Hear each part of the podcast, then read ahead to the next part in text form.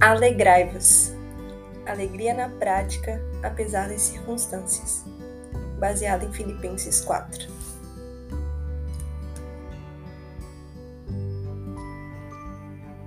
No meio cristão, ouvimos muito sobre nos alegrarmos independentemente do que acontece à nossa volta.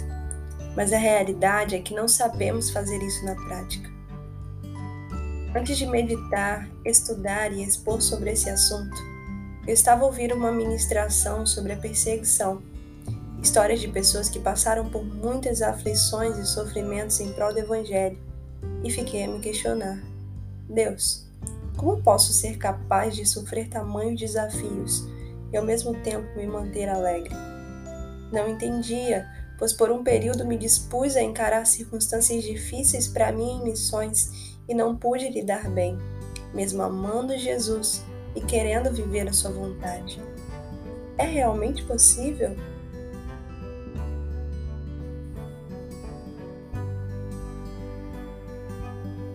Como um flash, veio à minha mente Filipenses 4:4. Alegrai-vos sempre no Senhor. Perguntando ao texto como Paulo podia dizer isso, apesar de passar por tanta coisa, encontrei algumas respostas. Se fôssemos entrar Há muitos detalhes na passagem, mas vou destacar o que mais me chamou a atenção e o que pude trazer para a prática no nosso dia a dia.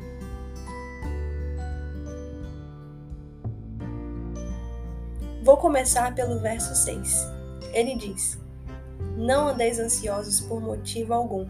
Pelo contrário, sejam todas as vossas solicitações declaradas na presença de Deus por meio de oração e súplicas com ações de graça.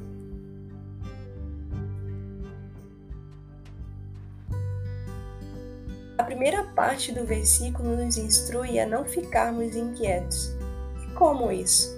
Colocando as nossas questões e situações diante de Deus pela oração. Vamos começar por aí. Simplesmente não adianta dizer: Ah, mas eu oro. Você ora mesmo? Você ao menos sabe o que é oração? Biblicamente, a oração é a aproximação da pessoa a Deus.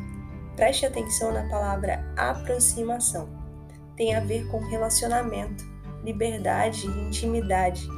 Será que adianta despejar um monte de palavras diante de Deus se você também não para e o ouve?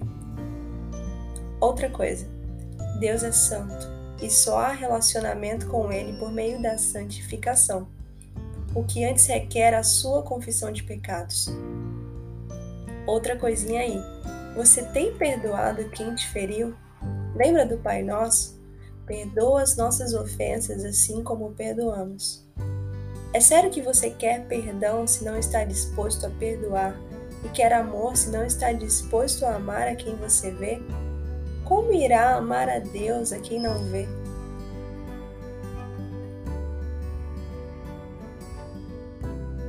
Ainda dentro dessa parte, queria destacar a palavra antes. Antes de ficar inquieto, ore. Antes de passar por situações complicadas, ore. Antes de coisa alguma, como diz o versículo, ore. Mas como vou saber quando vou passar por essas situações, Joy? Você não vai saber. Então, ore todo o tempo. Ore sem cessar. Ore todos os dias. Tanto tire um momento no seu dia, se possível o primeiro, e converse com o seu Pai e Deus da sua vida, assim como permaneça em relacionamento durante o seu dia. Compartilhe os momentos e continue aberto a ouvi-lo, através de conversas com outras pessoas, reflexões, frases, músicas. Há infinitas maneiras de Deus ministrar a você. Eu poderia entrar em como a oração traz benefícios para a saúde como o simples fato de você colocar as coisas para fora já faz tamanha diferença e te ajuda a esclarecer melhor o que tem se passado dentro de você. Mas vamos avançando.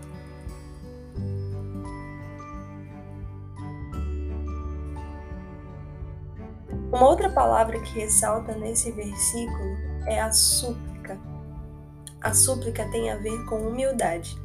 É você reconhecer que não tem o controle sobre as circunstâncias que muitas vezes não as entende, não sabe lidar, e por isso precisa de ajuda. Vejo a súplica também relacionada à perseverança. Assim como quando queremos muito algo, ficamos ali no pé, assim devemos continuar a orar. Você não come uma vez na semana para se manter todos os dias. Você come todos os dias e várias vezes ao dia, não é verdade? Se a oração é alimento para o nosso espírito, alma, mente, precisamos permanecer em oração.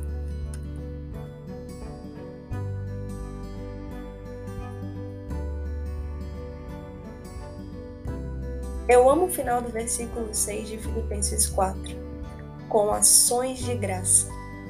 À primeira vista, relacionamos essa parte à gratidão que já serve de muito efeito de acordo com o que entendemos por ela. A psicologia aborda o quanto ser grato faz diferença na forma como enxergamos a vida e logo traz felicidade aos nossos dias. Algumas práticas são anotar as bênçãos que temos recebido, refletir sobre elas e assim as valorizarmos mais do que os desafios que podem ser superados pela escolha constante de sermos gratos. Mas eu quero ir além. Ações de graça ultrapassam os meros pensamentos e palavras. São ações. Melhor ainda, são ações dadas de graça, sem cobrar nada por isso. São voluntárias. Tenho feito um curso científico sobre felicidade. E tanto esse como muitos outros estudos apontam o efeito que se doar a outro nos causa. Viver com o propósito de fazer o bem e praticar isso cotidianamente libera dopamina sobre nós, o hormônio do prazer e da motivação.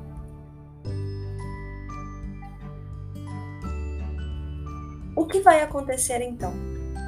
Você pode ainda não entender determinadas adversidades, mas com essas práticas, a paz de Deus começa a vir sobre você. O seu coração é protegido nele e os seus pensamentos se voltam para Cristo, a esperança viva, de acordo com o verso 7. Vamos seguindo? O verso 8 diz: Concluindo, caros irmãos, absolutamente tudo que for verdadeiro, tudo que for honesto, tudo que for justo, tudo que for puro, tudo que for amável, tudo que for de boa fama, se houver algo de excelente ou digno de louvor, nisso pensai.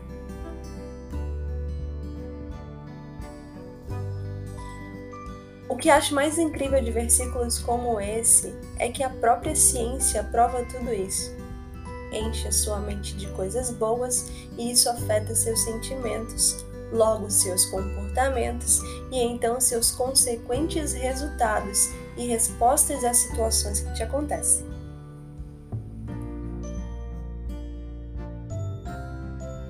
A gente vai dar uma puladinha para o verso 11.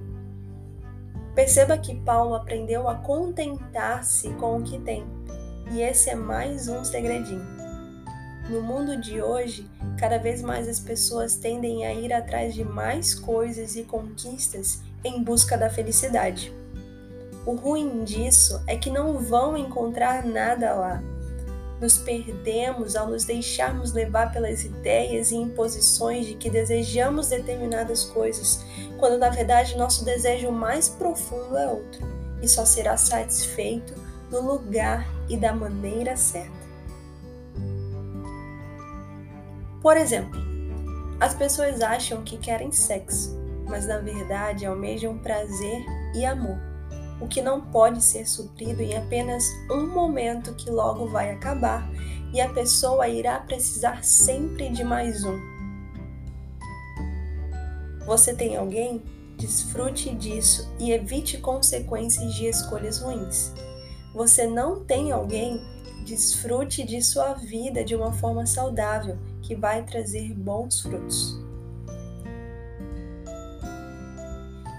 Você pode todas as coisas naquele que te fortalece. Verso 12. Olhando para o contexto que vimos atrás, isso não quer dizer que você vai conquistar o mundo. Isso quer dizer que você pode sim vencer cada situação difícil com gratidão e alegria ao olhar para o alto. Resumindo, quer alegria apesar das circunstâncias? Primeiro, oração que é conversar constantemente com Deus com um coração limpo e sincero.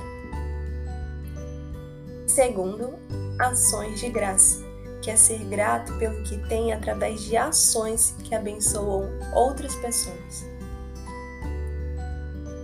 Terceiro, enche sua mente de coisas boas. Conheça e se aprofunde nas verdades, pensamentos e planos de Deus através da Bíblia. Tenha conversas produtivas. Leia bons livros. Lembre o que Deus já fez e mantenha confiança e esperança em quem tem o governo de tudo.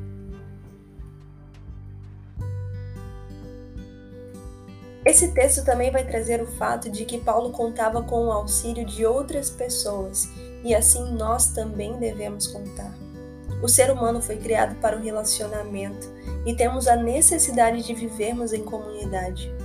Conte com o apoio dos seus irmãos. Não tens proximidade com muitas pessoas? Saia da zona de conforto e busque oportunidades de integrar-se. Isso, de diversas formas, nos traz muita alegria.